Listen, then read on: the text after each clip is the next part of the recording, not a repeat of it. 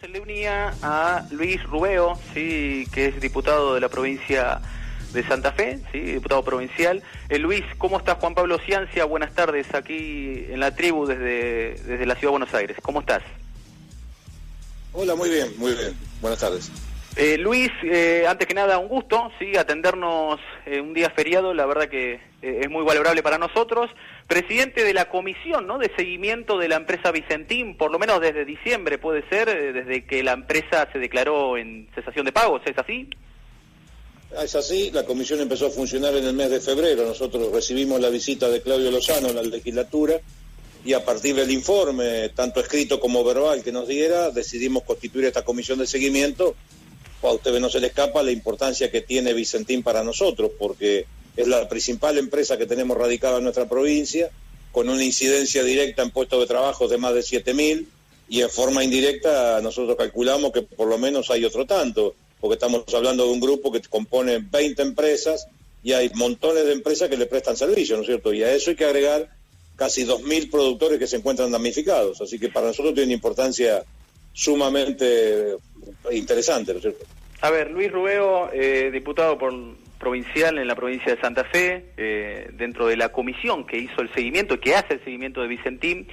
Eh, y Luis, obviamente tiene mucha información que quizás vos que estás del otro lado no, eh, no la tenés. ¿Por qué la empresa, por qué Vicentín llega ¿no? a la convocatoria de acreedores después de tantos balances positivos y ahora nos encontramos con deuda con Nación, deuda con AFID, con la aduana, con los productores?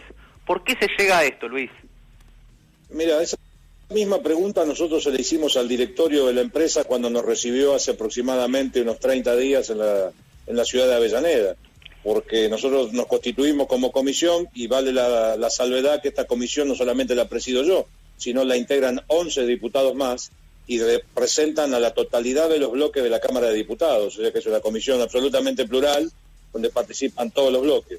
Nosotros esto se lo preguntamos a, al, responsable del directorio, a Sergio Nardelli, que estaba acompañado por otros miembros, y ellos lo sintetizan más o menos en tres o cuatro cuestiones. La primera es que llegan a esta circunstancia porque los productores fueron perdiendo confianza en ellos a partir de que ellos le dejaron de pagar los granos que le estaban entregando. Sí. O sea, dicen que este es un comercio que se fundamentalmente se basa en la confianza y esa confianza se la fueron perdiendo. ¿Eso qué provocó? Que los bancos acreedores de la firma, que no solamente del Banco Nación, el Banco Provincia de Buenos Aires, el Banco Ciudad, el Banco Santa Fe, sino una innumerable cantidad de bancos privados, no le siguieran refinanciando los pasivos que tenían con esos bancos. Y esto le provocó lo que ellos denominan un estrés financiero.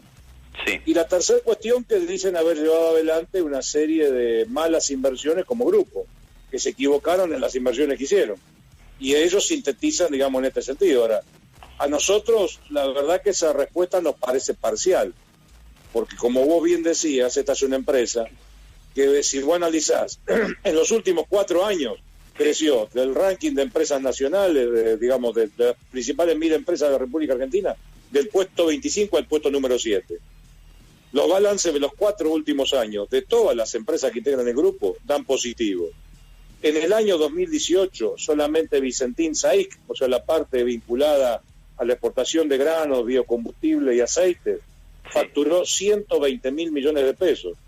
Y a eso hay que agregarle el apoyo que tenían tanto de la banca pública como de la banca privada y de muchos productores que le siguieron entregando su grano.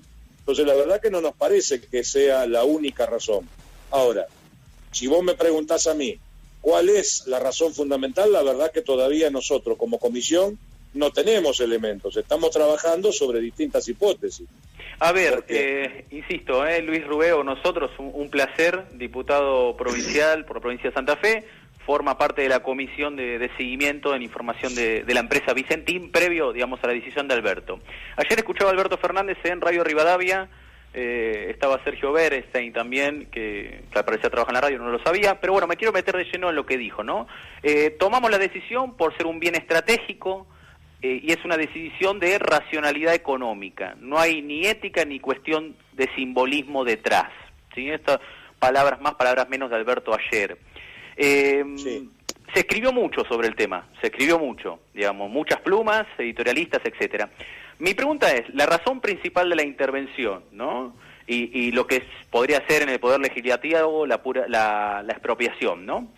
Eh, ¿Es una decisión que toma para usted, porque tanto Basterra no estaba al tanto, Perotti, por lo que se pudo saber, tampoco? ¿Es una decisión que toma Alberto y Cristina Fernández de Kirchner al saber que había una información de que inversores extranjeros estaban por quedarse con la empresa? Y puede ser una de las razones que hayan analizado para decidir la intervención. Ahora, desde mi punto de vista, creo que fue una intervención acertada invertir. Y vuelvo a la información que... nos daba la propia empresa. Claro, pero le parece que... empresa que ellos mismos, que si ellos mismos reconocen haber fracasado en la administración, haber hecho malas inversiones, y a pesar de lo que describíamos antes, se terminan concursando el 4 de diciembre, es una administración que está agotada. Porque además, en esa conversación que yo te narraba, que tuvimos con el grupo empresario, ellos mismos nos decían que para continuar la operatoria de la empresa necesitaban como mínimo una inyección de dinero fresco de no menos 300 millones de dólares más, porque la deuda que tiene hoy el grupo asciende a 1.350 millones de dólares. Entonces, obviamente que esta era una empresa que no podía continuar con la conducción actual. Y si vos me preguntás a mí desde el punto de vista estratégico, yo también comparto la decisión. ¿Y sabes por qué? porque esta empresa es la principal empresa agroexportadora de la República Argentina. Las empresas que exportan granos son 13. De ese comercio de granos, del 100% de lo que se comercializa, el 20% lo comercializaba Vicentín. Y que nosotros podamos tener una empresa vinculada a capitales nacionales o vinculada en la órbita del Estado Nacional, que sea capaz de fijar un precio sostén del grano y que no quedemos rehenes de que el precio de nuestros granos lo fijen una importante cantidad de multinacionales, a mí me parece una decisión estratégica interesante y acertada. La última, y, le pido desde ya con mucho respeto si puede ser breve, ¿le esperaba eh, tanta reacción de... Bueno, por acá se vieron muchas fotos de muchos vecinos, ¿no? Reunidos por lo menos en la zona de influencia de la empresa. Eh, ¿Pensaba que iba a ser tan así o le resultó un poco chocante? No, no me resultó chocante. Chocante me resultó la actitud de los dirigentes que incitaron a esa movilización. Fundamentalmente porque son dirigentes locales que conocen la realidad, yo diría que mucho más que nosotros, y que saben de que la importancia que tiene esa empresa para dos ciudades, como son el caso de Avellaneda de Reconquista, porque la mayoría de esos trabajadores que yo te narraba viven en estas ciudades, y para si colapsara la empresa y fuera un proceso de quiebra, sería terrible para el funcionamiento. Ahora, si vos a la gente le decís que le quieren robar la empresa, que se la van a llevar a otro lado, que le meten la mano desde Capital Federal y que no respetan el federalismo, la gente legítimamente sale a defender lo suyo. Lo que pasa es que le están mintiendo, porque si acá alguien robó, casualmente no es del lado del Estado Nacional, hay que buscarlo por otro lado, ¿no Luis, le mando un abrazo muy grande y gracias por estos minutos en un día feriado.